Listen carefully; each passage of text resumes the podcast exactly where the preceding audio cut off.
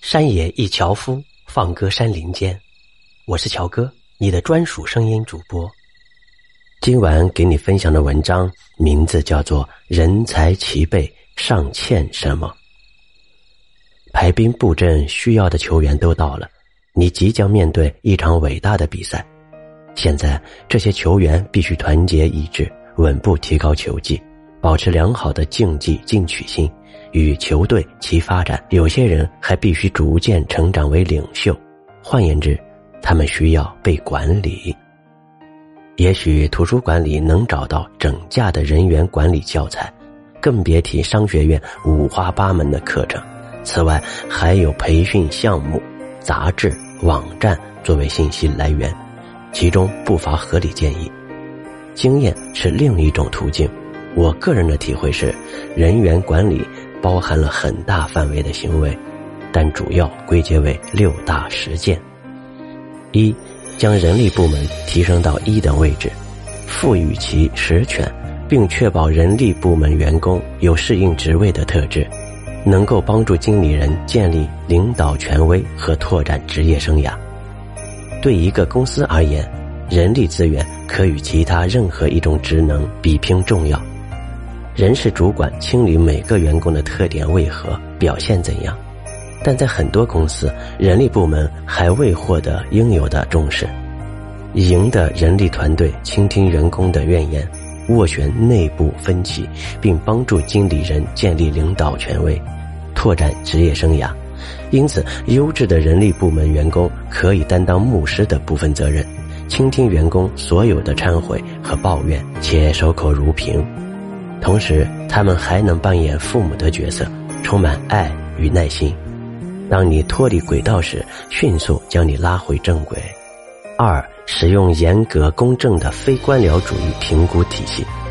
衡量员工并没有绝对正确的方案，但是好的评估体系应当满足如下条件：清晰简明，衡量标准应当经过商定，考虑因素应与个人习性直接相关系。确保经理每年至少评估自己手下的员工一次、两次则更加，必须以面对面的方式正式进行。组成部分中包含一个专业的发展项目。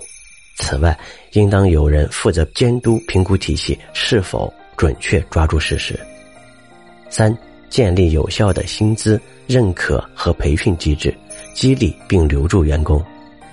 你辛勤工作，完成甚至超越完成了原本给你的任务，可是却发现公司根本没把你的努力放在眼里，你没有获得任何特别奖励，还有比这更令人沮丧的吗？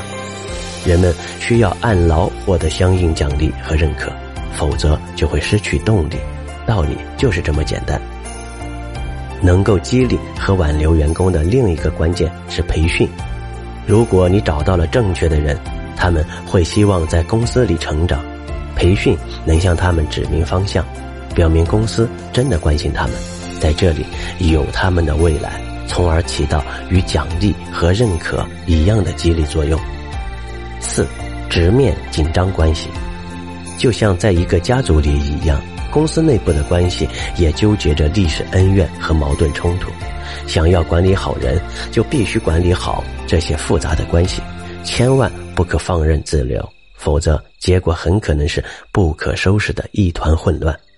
优质的人员管理要求公司在处理这类关系时公开坦诚，拿出足够的行动力。五、对抗地心引力，不可让百分之七十的中间人自由落体，而要将他们当成公司的栋梁对待。经理们很容易陷入误区，将绝大部分管理精力集中于处理紧张关系。虽然是人之常情，但好的管理者应当对抗这种拉力，确保至少有百分之五十的时间是用于评估和指导最大群体，百分之七十的中间人。而当奖励、认可和培训时，也切不可忘记了中间人群。简单说，如果你想管理好人，你就不能忽略其中的多数派。六，设计扁平化组织结构，但必须明确报告关系和权责划分。管理层次越高，信息传递时便需要更多的解释，也越有可能会走样。做任何事情的成本和复杂性都猛增，需要得到的批准多了，于是会议多了，进展速度慢了，商机错失了。此外，层级森严还会淹没人才。人才齐备，你的任务就是将他们组成一支胜利之师。以上六项实践并非轻而易举，需要很多时间去执行。但公司本来就不是一栋栋大楼，不是机器，不是技术，而是由人组成的。因此，还有什么能与人员管理更重要的呢？今晚的文章就分享到这里，感谢您的聆听，晚安，好梦。